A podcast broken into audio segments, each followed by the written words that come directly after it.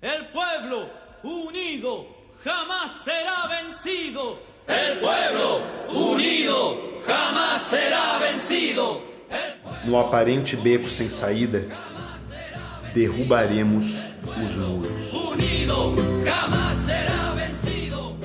O podcast Para Ontem é uma iniciativa do canal Cacofonia Poética, que, para além de compartilhar poesias, quer abrir mais um espaço para conversar com artistas, agentes, produtores, ativistas e fazedores de cultura, para colocar na mesa seus saberes e pensar juntos onde se encontra a cultura marginalizada no jogo da ditadura burguesa e como a cultura pode impulsionar a revolução.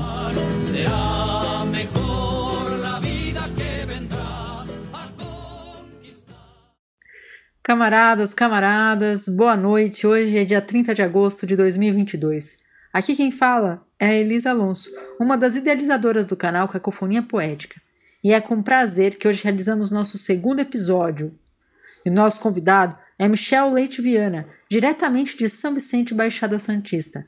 Poeta da periferia, sindicalista, pai e candidato a deputado estadual pelo PCB.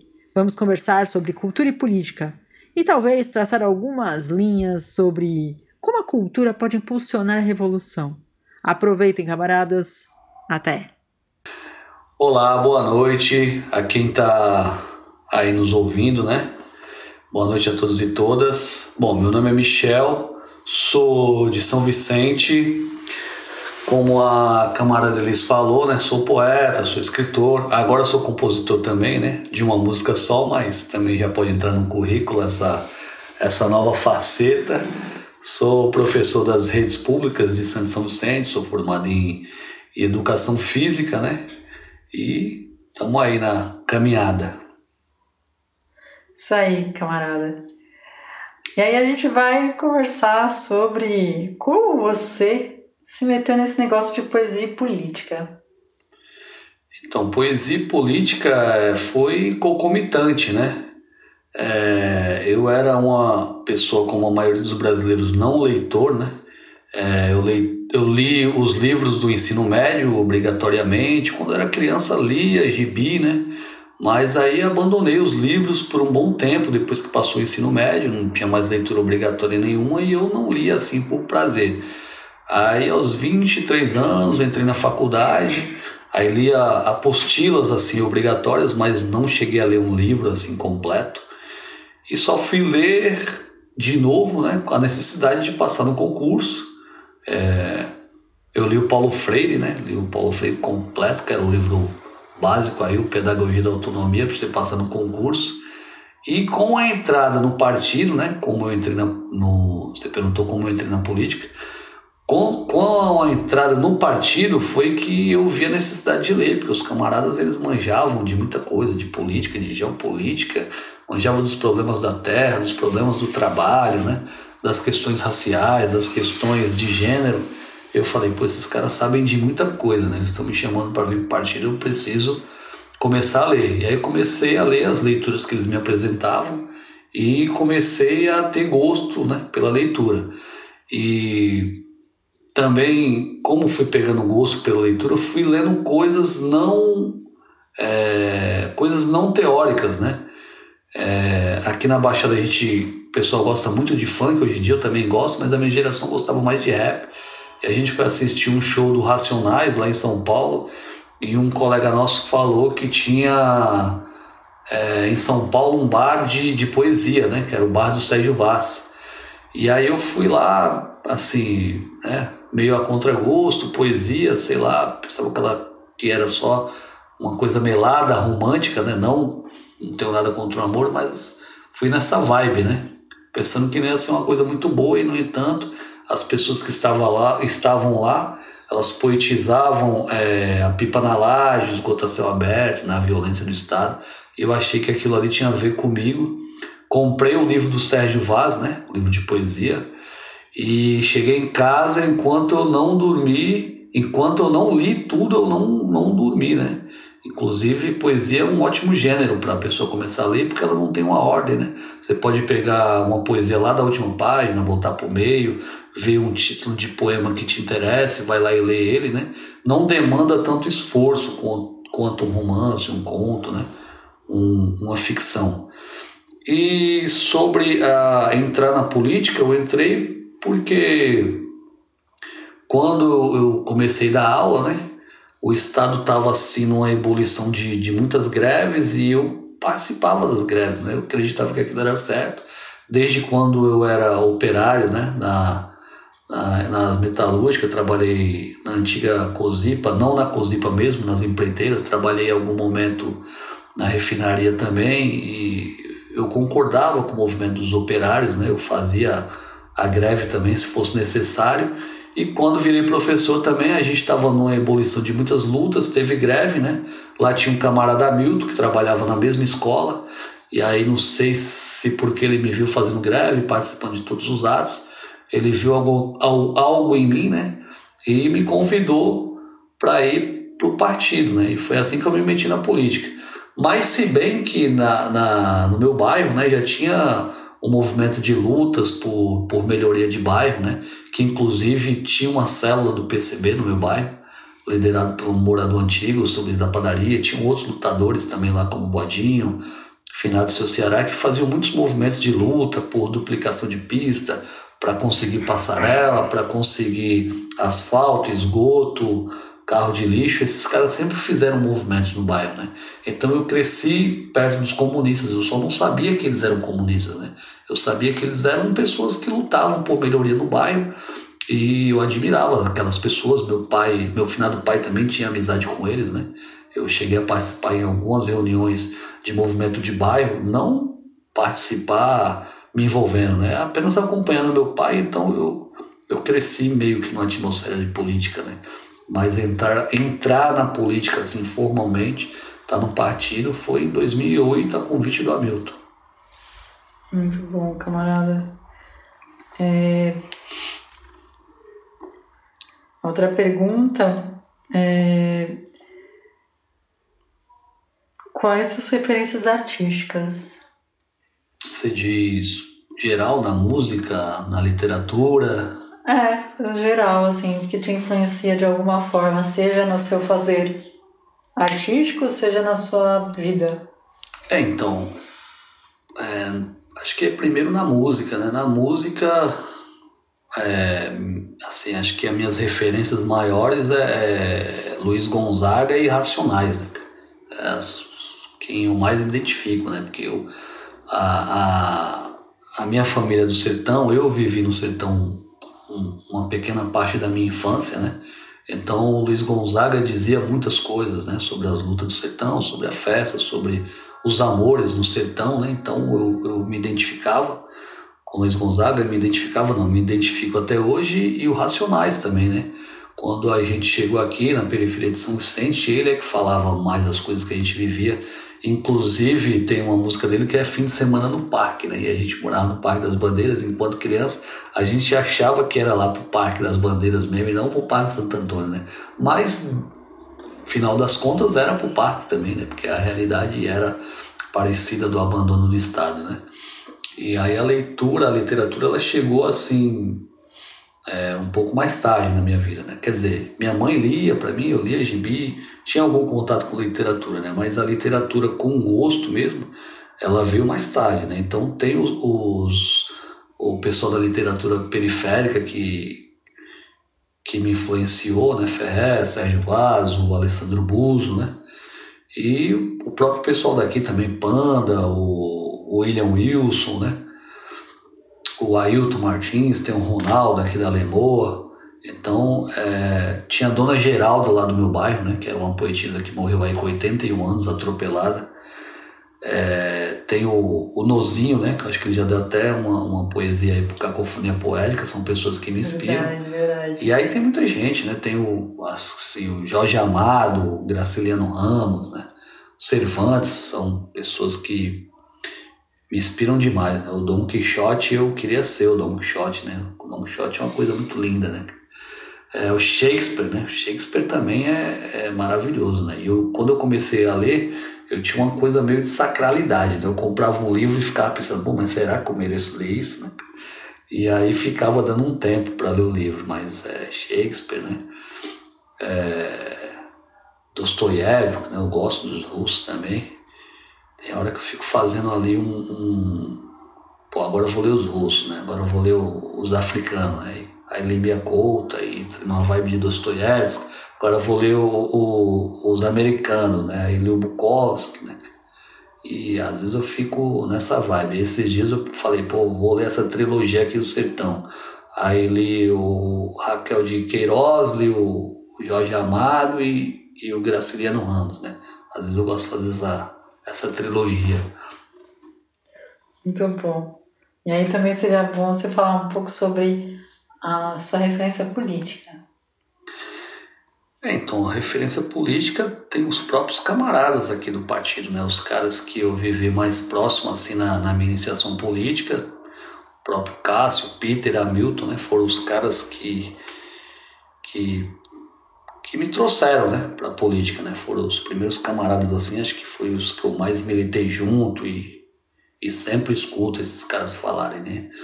Agora tem, tem os históricos também, né? Nosso próprio partido, tem o, tem o Marighella, e o próprio Amado é referência política e, e de literatura, né? Aí tem o Prestes, tem o Gregório Bezerra, tem a médica agora, a, a Nilce da Silveira, né? Apesar de ter passado pouco tempo no partido, fez a, a luta antimanicomial, né? Tem a que é do nosso coletivo, eu acho muito boa também. É... Caramba, esqueci. É o nosso coletivo e esqueci o nome dela agora. Ah, é a... Nossa. Meu Deus. A sindicalista, né? Vai cortar Ana Montenegro. A Ana Montenegro, né? Tem a Ana. E, e, também tem a do no, o nome do nosso da nosso C, que é a Qual é o nome do nosso comitê? Não sei. A Laudelina de A Campos. Laudelina de né? Campos. Tem a Laudelina de Campos, né? E tem gente que né, nem, nem era propriamente socialista, mas que, que eu admi- admiro, por exemplo, né? É, o Brizola, o Malcolm X, não era um socialista, mas é um cara que, que eu admiro também na política, né? É, esses caras aí acho que já tá Panteras bom, né? Negras. Panteras Ó, os Negras. Panteras é puta referência, né? E tem os ao concurso, né, cara? É Fidel, Tchê, esses caras aí eles são né, Mao, Ho Chi Minh, aí é, já tá no. Lenin, é, Marx. É, então, aí é tipo os Pelé da Revolução, né? O Lenin, né? Aí é mais. Esses aí são ao concurso, né? Mas puxando mais pra cá são, são esses aí minhas referências. Como é ser preto, poeta e comunista no Brasil? Isso é. é Porque a, a gente é. A gente é inimigo no nosso próprio país, né? A gente caminha em, em campo minado, né? Você não é bem-vindo no seu próprio país, né? Acho que o único lugar que eu me sinto melhor assim é na periferia mesmo, né? Eu saio da periferia, parece que eu sou inimigo, eu sou um estranho no meu, no meu próprio país, né? Eu não sou bem-vindo, né? Então é, é isso, né? E ser poeta, né, cara? Ser poeta é difícil porque o Brasil é um país não leitor, né? E quem mais? Poeta aí? Negro, né? Preto, poeta e comunista. Assim, então. E o comunismo é, como a Sofia Manzano diz, é a proposta mais generosa, né, da, da que a humanidade já inventou e, no entanto, tem esse massacre, né, anticomunista. Você vê que a gente foi num quilombo e o pessoal assim com receio, né? E, no entanto, os caras não deveriam ter receio dos comunistas. Eles deveriam receber de, de braços abertos, né? Porque foram os comunistas os primeiros a criminalizar o racismo na humanidade, né? Nos anos 30, para os comunistas, o racismo já era crime, né? Foi atrasado? Foi atrasado, mas foi mais adiantado do que todo mundo, né? Então, assim, é, é um avanço, né? E aí, isso no, Quilombo, onde a gente visitou, né? Teve essa, Né? E aí a gente explicou as questões. E aí na comunidade dos caiçaras tinha uma galera lá do coletivo que era religioso, né? E ela falou que tá tirando agora esse receio dos comunistas porque ela aprendeu a vida toda que a gente era contra a religião. E no entanto, a, a liberdade religiosa no Brasil ele foi um projeto de dois comunistas, né? Do Jorge Amado e, e do Marighella, né? Esses caras é que colocaram o projeto de liberdade de culto para você ter liberdade de cultuar o Deus que você quiser. Ou seja, é, e as pessoas religiosas, as pessoas religiosas não, né? Os líderes religiosos, aliás, os líderes hipócritas, né? Os líderes religiosos hipócritas, eles pregam o anticomunismo. Então é isso, né? Você é, é, é inimigo, do seu, você é considerado inimigo do seu, no seu próprio país, né? É, é difícil ser poeta porque as pessoas não, não leem, né? se pudermos resumir, e ser comunista por, é difícil pelo anticomunismo. Né? As pessoas inventam barbaridades, que a gente, como criancinha, que a foice o martelo é para bater na cabeça e a foice é para cortar umas coisas bem absurdas, mas compram né, a, a consciência das pessoas. Né? Então, acho que essa é a principal dificuldade dessas três questões. Né? É, quais os desafios da produção cultural artística no mundo capitalista? Então, os desafios da, da produção cultural artística é a, o, o, mundo cap, o mundo capitalista ele produz uma desvalorização do artista, né? Ele vai colocando em formas de piada e em formas sutis de que a arte é, é coisa de vagabundo, né? Às vezes fala até que é coisa de drogado é, a falta de incentivo à, à cultura, né? É, colocar o artista, às vezes, de uma forma romântica, num pedestal, como se ele fosse um ser especial e não um trabalhador da arte, um trabalhador da cultura, né? Isso dificulta muito porque envaidece o artista, né? O artista tem, como ele não se coloca enquanto trabalhador, você é, é difícil organizar o artista porque ele se sente um ser especial, né? Ah, o cara é, é, um compositor, então ele acha que ele vai fazer uma música tão especial que aquilo ali vai influenciar as pessoas de tal maneira que elas vão mudar. Assim, lógico que a música nos influencia de alguma maneira, né? Mas não é o suficiente para fazermos avançar e, enquanto ser humano uma música, né? Tem gente, pô, eu conheço pessoalmente gente que acha que na hora que o livro dele for lançado as pessoas vão ler e aquilo ali vai despertar uma coisa nas pessoas que vai mudá-las, né? Sem uma organização coletiva, sem uma luta para isso, né? Mas por quê? Porque não foi colocado na cabeça do artista que ele não é um trabalhador comum, que ele é um ser especial e por isso é, rola rola toda uma vaidade, né? Além do, do pouco financiamento para a arte, além da, da falta de incentivo, né? Da falta de leitura, é, da falta de incentivo à leitura, do, da falta do incentivo a todos os tipos de arte em geral. Né? Acredito que essas são as dificuldades que eu enxergo aqui no momento. É, a cultura ainda está pouco democratizada, né, camarada? Tipo, a coisa está muito centrada em alguns polos e ela não chega, né? Tipo, chega, tem as culturas é, locais, mas não há esse intercâmbio, não há essa troca e os recursos também não chegam, a limitação para produzir né, localmente, ainda mais quando a gente pensa em periferia, né, as pessoas fazendo com que elas podem, o que elas têm, tendo um acesso mínimo né, de formação também, de circulação da sua arte. E essa, essa visão que, que é passada, né, que o artista não é um trabalhador, as pessoas acabam é, colocando o artista como perfumaria ou chamando para fazer as coisas de graça e o artista vai aceitando também, ah, né, que nem, por exemplo, eu sou escritor, né, eu produzo meus livros, eu tenho um gasto e às vezes, pô, me dá um livro. Eu falo, ó, oh, não posso dar um livro, né, isso aqui é meu trabalho, eu preciso vender. Ah, então não quero, então tudo bem, né, se você não quer, você não vai ter, mas eu também não vou te dar.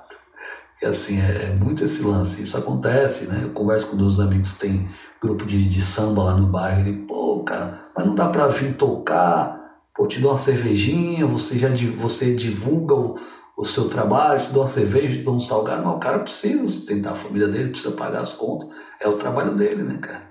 E aí fica nesse negócio, pô, não, é, é, eu cobro mil reais pela noite. Pô, cara, mas não dá para fazer por 200? Não, não dá, cara. O tantão tem um valor, o cavalo tem um valor, a gente ensaia, né?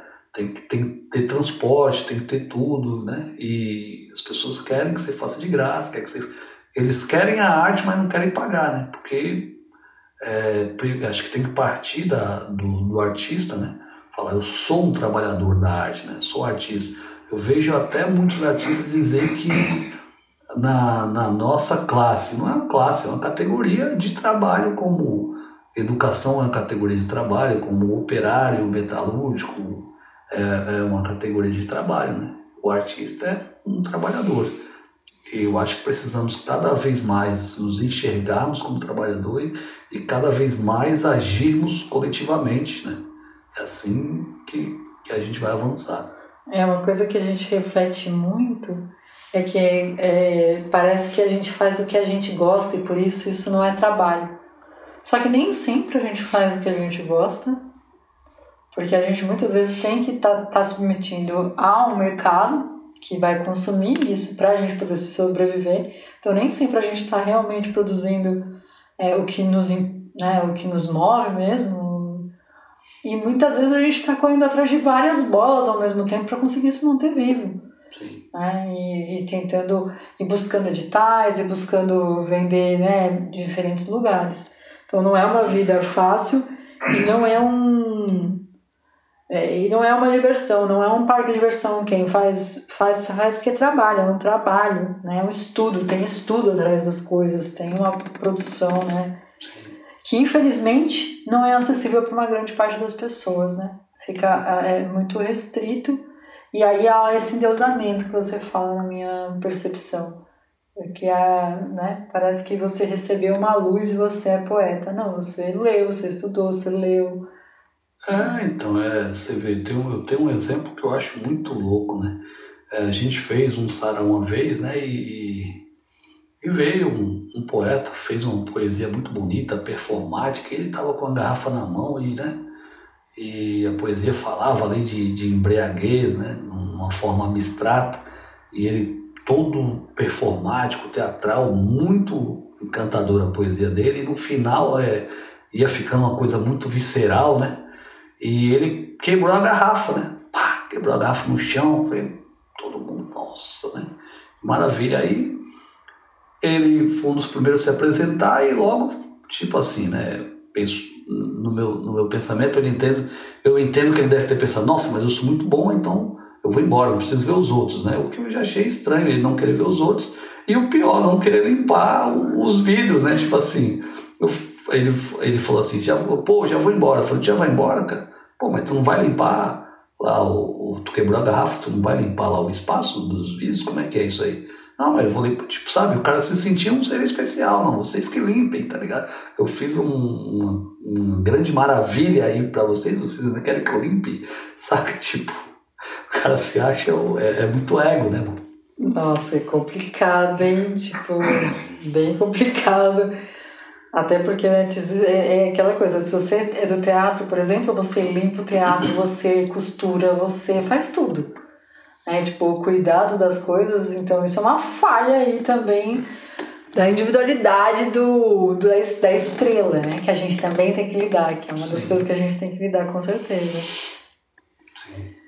É, uma outra pergunta que eu selecionei aqui, camarada, é como você vê a sua ação de hoje para o futuro da sociedade?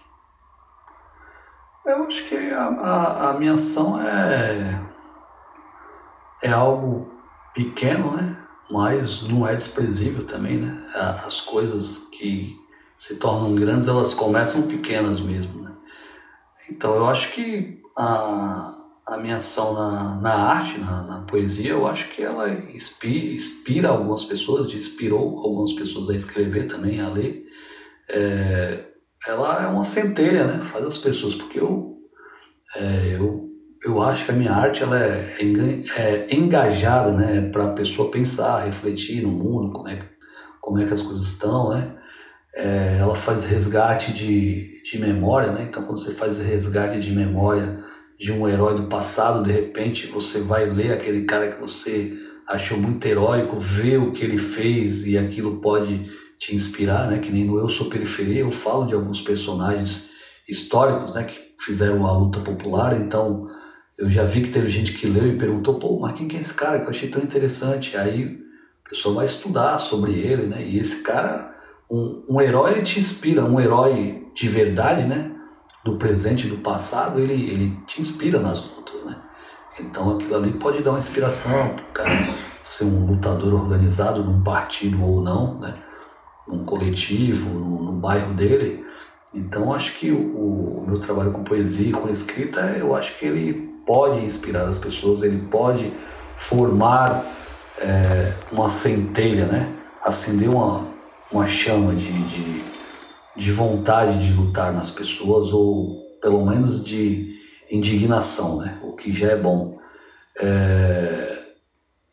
Às vezes eu falo isso em, em sarau, quando alguém quer falar comigo, algum, algum canal como Cacofonia Poética, ou algum sarau, algum grupo né, quer falar comigo e muitas pessoas acham que a poesia ela é revolucionária, mas na minha opinião não é. Ela é uma ferramenta né, que pode te levar a se organizar, ela pode te levar a se indignar, ela pode te inspirar a começar, a começar uma luta, mas ela própria não faz a revolução, né?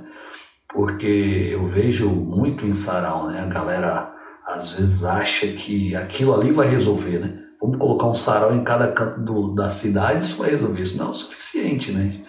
É, até porque tem todos esses egos e até porque muito poeta faz a sua e vai embora, porque acha que é muito especial para ouvir a poesiazinha fraca dos outros, né? É, tem muita coisa, isso, é, tem muito disso em sarau, né? É, e, e, muita gente em sarau também, às vezes, acaba só falando mal da, da, da polícia e acha que aquilo é, é, é, revolucionário, fala de questões raciais e acha que aquilo ali já é revolucionário, né? Porque às vezes fala de questão racial, mas fala até de uma forma liberal, né? Não tem o, o, o avanço né? da classe, né? E aquilo ali acaba ficando vazio, né? Às vezes é bom mais para o poeta, né? Falar das suas questões raciais ou de gênero do que faz bem para quem está ouvindo, né? Porque não tem a questão da organização, né? É mais uma questão de xingar os racistas. É bom xingar os racistas que te desopila, mas é, a questão racial ela vai ser resolvida politicamente, né? Não é só é, uma poesia que você fala ali que vai resolver o problema racial. O problema de gênero, o sofrimento, o feminicídio, a, as violências que a mulher passa, né? Se você fizer uma poesia, lógico, isso, isso te desopila, isso desabafa. Alguém vai se identificar contigo, mas você tem que avançar. Para quê? Avançar para uma organização no coletivo feminino. Você tem que avançar para uma organização no coletivo de negro para resolver os problemas, né? Então, às vezes, eu, eu vejo que as pessoas olham torto para mim quando eu falo que a poesia não, ela não é evolucionária, mas ela é uma ferramenta que pode ajudar, né? A despertar você para a luta, a te despertar para a organização. Porque o que é revolucionário é a organização coletiva das pessoas, né? Se organizar enquanto grupo cultural, se organizar enquanto grupo de mulheres, se organizar enquanto grupo de, de, de negros, grupo LGBT, grupo de população originária é, grupo de trabalhadores, grupo de estudantes, e todos esses visando superar o capitalismo, que é o nosso grande inimigo comum. Cada que, claro que cada dor é, é uma dor, né? Mas às vezes eu vejo, ah, pô, mas vamos lá junto com as mulheres. Mas peraí, que mulher, cara? Tem mulher, inclusive, que, que é ruim para outra mulher, né? É, tem mulher, inclusive, que é sua inimiga de classe. Você não tem que ser, ter sororidade com essa mulher, né? Você vai ter, você vê no, no se não me engano, no, na, na, Inglaterra, né? Algumas mulheres e homens juntos comemoram a, a morte da, da Margaret Thatcher, né? Porque essa mulher não era uma amiga, né? Então a, mulher, o negro, o índio, o LGBT, ele está dentro da história, né? Você não pode simplesmente ter uma identificação de mulher para mulher. Tem que ver que mulher é essa, porque tem mulher, inclusive, que é sua inimiga. Tem negro, inclusive, que é o seu inimigo, né? Afinal, os capitães do mato, eles eram negros, né? Você vai ajudar o cara? Que é o capitão do mato, o cara que está te perseguindo, você vai ajudar esse cara, né? Então tem que é, ter esse avanço, né? Porque às vezes fica muito nessa questão que é avançado para a maioria da sociedade, você falar das questões da mulher, mas você tem que ver que a mulher está dentro da história, né? E nem toda mulher ela, ela é nossa amiga de classe, né? Nem toda mulher está junto com as feministas ou nem todo negro está junto com o movimento negro, né? Você vê o Holiday. O Holiday é amigo do, do movimento negro? Ele não é amigo do movimento negro. Então, o poeta que quer falar de racismo, ele tem que avançar além da questão racial para a questão da classe, né? É meio que isso. Com toda certeza, camarada. Essa é uma questão, né, que essa pauta do feminismo, do racismo, foi cooptada pela né, pelo jogo do capitalismo é tá dado, né? Então a gente precisa aí entender que de que lado a gente está do campo da, de batalha, né? Sim. Não adianta só ser feminista, né? Precisa se entender como classe trabalhadora e entender quem é o inimigo. Até porque isso é uma das questões que a gente vive que é muito difícil. Porque a gente briga entre a gente. Né? E aí a gente briga dentro porque a gente não se entende a gente entende quem é o nosso inimigo real, né? A gente entende que os nossos pares são os nossos inimigos e isso acaba atrapalhando demais a nossa luta. Então é muito importante a gente ter em vista a questão de classe para a gente entender quem são realmente os nossos inimigos. Eu acho que essa pergunta eu vou fazer, mas eu acho que você de certa forma já tangenciou ela. É, como você entende a sua atuação cultural com a política? Então, é, acho que meio que avancei, fui, fui, fui adivinhei a pergunta, né? Mas é isso, né? A, a poesia ela pode trazer gente para a luta, né? É, eu acho que a gente não pode se iludir que a gente vai montar um grupo de poetas e esse grupo de poetas vai resolver os problemas da humanidade. Esse grupo de poetas, né? São pessoas que têm uma sensibilidade, né? Tem que estudar, tem uma sensibilidade talvez a mais do que um não poeta, né, para as coisas da vida e mas ele precisa estudar também. Ele precisa entender que a poesia dele, ela, ela precisa ser ferramenta de diálogo, ferramenta de, de questionamentos, né? Ela precisa incitar a luta, a, a organização popular, mas não basta isso, como a gente está falando. É, você tem que se organizar nos seus coletivos, de, de, melhoramento de bairro, de, de trabalho, de, de gênero, de, de raça, né? de povos originários e fazer avançar a luta. Né? É, a minha crítica, e eu vejo que muita gente não gosta, às vezes, quando eu falo em rodas assim de, de arte, que eu sou convidado, é porque às vezes eu vejo as pessoas falando, não, poesia é revolução. Não é revolução, né? E, pelo amor de Deus, lógico que não é. poesia ela, ela pode acender uma chama, né? Mas ela não, faz, a arte não faz a revolução sozinha, como a educação não faz, né? Tem muita gente que acha que a educação faz a revolução, né? Não, a educação ela também te acende a centelha, porque aí você vai, né? Conhecer a história, você vai né, conseguir fazer uma análise da sociedade, como que ela tá e tudo mais. E tem gente que faz tudo isso, mas não se dispõe a lutar. É, eu conheço muita gente que é um que é um baita de um teórico, conhece muita coisa de história do Brasil, daqui, dali, mas e aí? O cara não, quer levantar né, do sofá, se organizar com seus pares e, e, e travar a luta né, contra o sistema. Então não adianta esse conhecimento todo, né?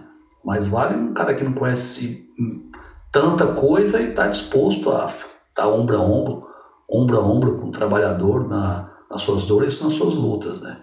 Então é isso, a educação ela não faz revolução, é importante, mas não faz revolução. A arte é importante, mas não faz revolução. Né? Elas acendem chamas, elas são ferramentas que te dão muita base para você começar uma luta. Mas o que faz a revolução é o trabalhador organizado, né? sabendo quem te atrapalha de viver, decidindo, é, tomando as rédeas do seu destino na sua mão. Né? E para isso a arte e a educação é importante. Né? Mas é, tem muito professor que fala: o que, que vai mudar esse país? O que, que vai revolucionar esse país? A educação. Não, educação é uma ferramenta. Se as pessoas que forem educadas não se organizarem, elas vão ascender individualmente, né? Por exemplo, eu posso ser um cara muito bem educado, que não sou racista, que não sou machista, né, que em razão do meu estudo eu consegui ascender socialmente e não vou tratar ninguém com diferença, mas é, é isso, né? Se ele não se organizar com os professores e com os outros trabalhadores, ele não faz revolução, né? Então as pessoas precisam entender essa palavra, né?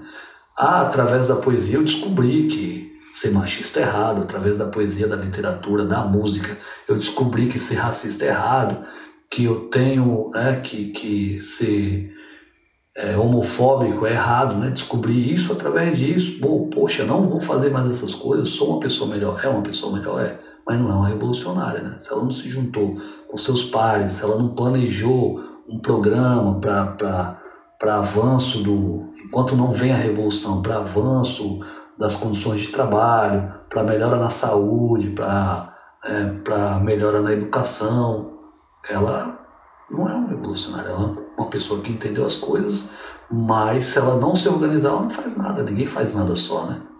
Então é isso. É, tem é, tipo, que educação, que cultura, né? E, enfim, é, é, é muito. É, né? Tipo, tem educações que te, que te fazem reacionários, né? Tem, Sim. tem uma cultura que é uma cultura extremamente. uma cultura fútil, né? Uma produção cultural, artística, que não também, né? Então não é só fazer cultura ou só ou educação ou só arte, é, a, a ter um, algo a mais. E esse algo a mais precisa também te incitar a uma ação, né? Não basta só você ter o sentimento se você não se mobiliza como você está falando, né, camarada? Sim, os, é, os próprios quilombolas ontem, né, eles estavam falando, né? da necessidade dos quilombolas terem uma educação diferenciada. A educação que eles têm lá em cima, eles chamam eles, ah, o, o quilombo é meio que numa baixada assim, né? Indo para praia, eles falam, pô, a educação que os meninos têm lá em cima, elas não servem para viver aqui, né? Porque aqui a gente, né, cara, a gente planta, a gente pesca, a gente, então a gente precisava de ter uma educação que servisse ao quilombola, né? assim, como Paulo Freire dizia, né? É uma educação que tem a ver com, com o mundo, né? Ele ensinava lá os agricultores com, com palavras que diziam coisas para eles, por exemplo, né? Então, educação que tem a ver com, com o seu mundo, né?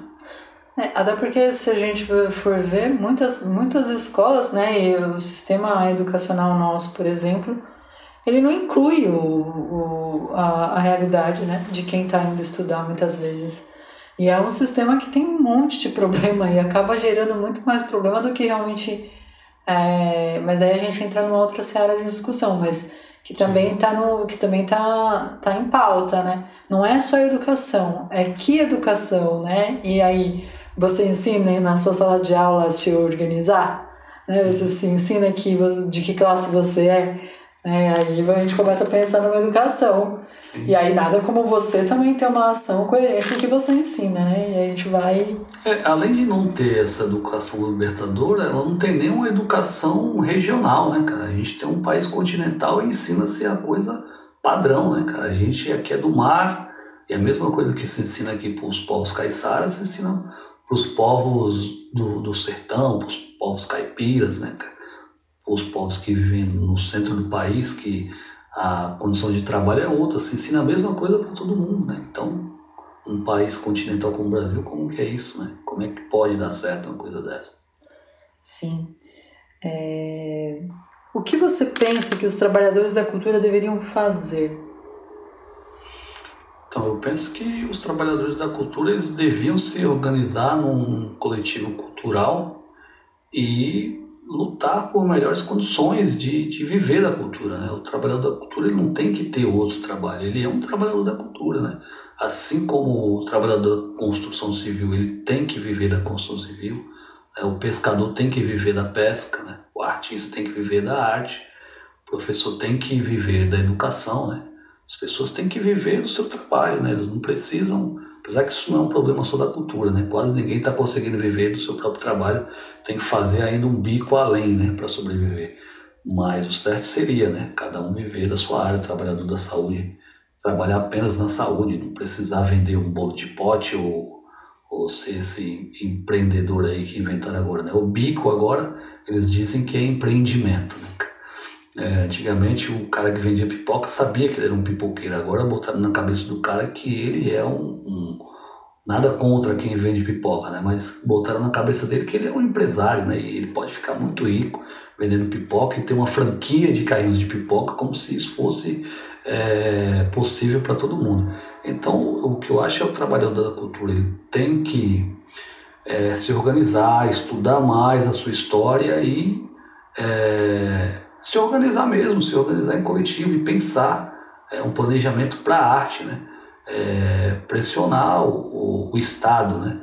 Para dar condições, para dar financiamento para o trabalhador viver da cultura. O cara quer viver de fazer cinema, ele tem que viver ele tem que sustentar sua família dignamente fazendo cinema, ou escrevendo livros, ou cantando, ou dançando, né?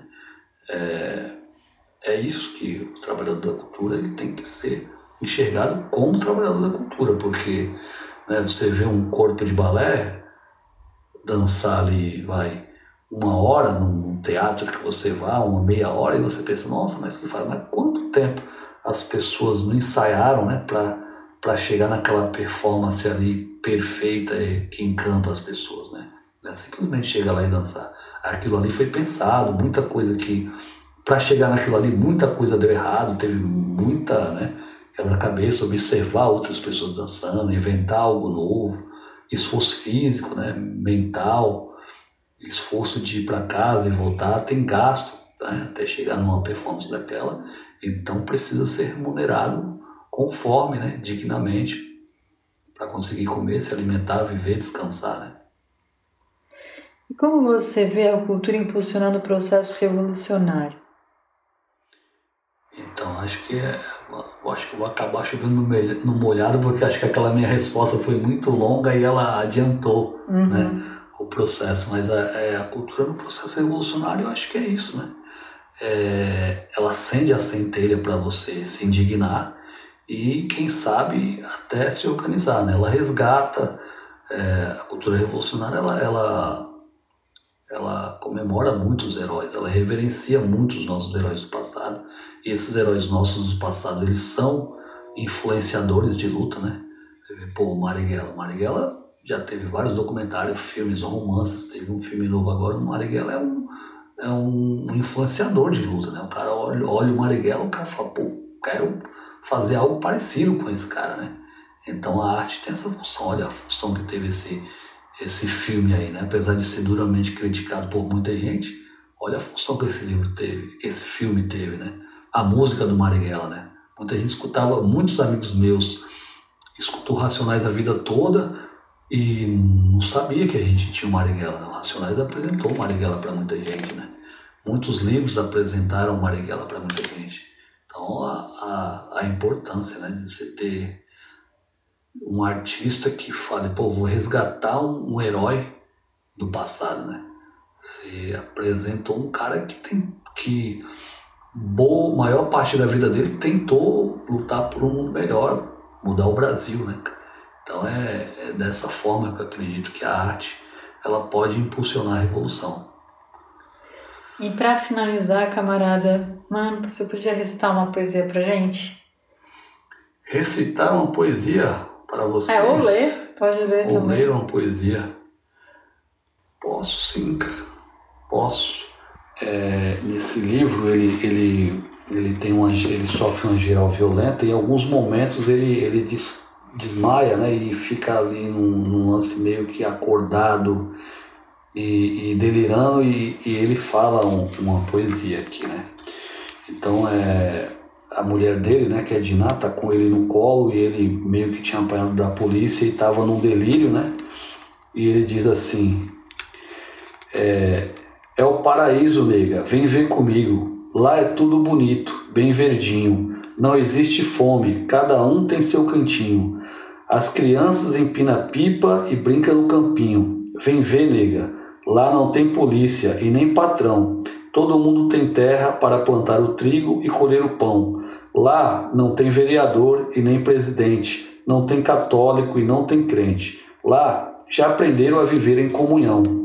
Não tem padre, nem pastor e nem religião. Vem ver, nega, olha só que bonita cena. Tô vendo dedo mole, chapisco, Lurdinha e Dona Nena, brincando na beira do riacho, até parece o céu.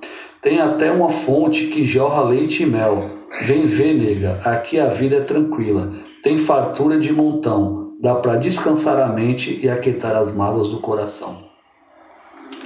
Essa poesia não tem nome, né? Porque ele fez para ela ali meio que num delírio e ela ajudando ele, né? Acho que ele viu o rosto ali da, da pessoa que ele amava e, e de repente achou que ia morrer e fez aí uma, uma poesia final. E aí tem, tem ainda uma outra poesia que ele, que ele faz, né, para ela, que ele também tá nessa de se recupera não recupera, a mãe vai lá, dá uma água para ele e, e ele olha assim para ela e fala: Ô Dina, como que tu é linda. Ela fala: Não gaste, as, não gaste suas forças, meu amor. E ela, ele fala: Então, Geraldo, então, Geraldo, junta suas forças, põe o dedo, o dedo em riste e diz: Escute esse verso, fiz pra tu, nega. Se aqui fosse roda de capoeira e o tempo fizesse a besteira de vir aqui me desafiar, eu lhe passava uma rasteira pro tempo poder parar. Te levava nas asas do vento para a ilha de Madagascar. Nós ficava ali quietinho, admirando as ondas do, mar. Seu vai e vem de mansinho e nós dois a namorar. Acho bonitinho. Muito obrigada, camarada, pela, pela conversa, pela troca, por tudo, né? Pela camaradagem. E vamos, vamos fazer outra em outro momento. Vamos sim. El pueblo unido jamás será vencido. El pueblo unido jamás será vencido. El pueblo unido jamás será vencido. El pueblo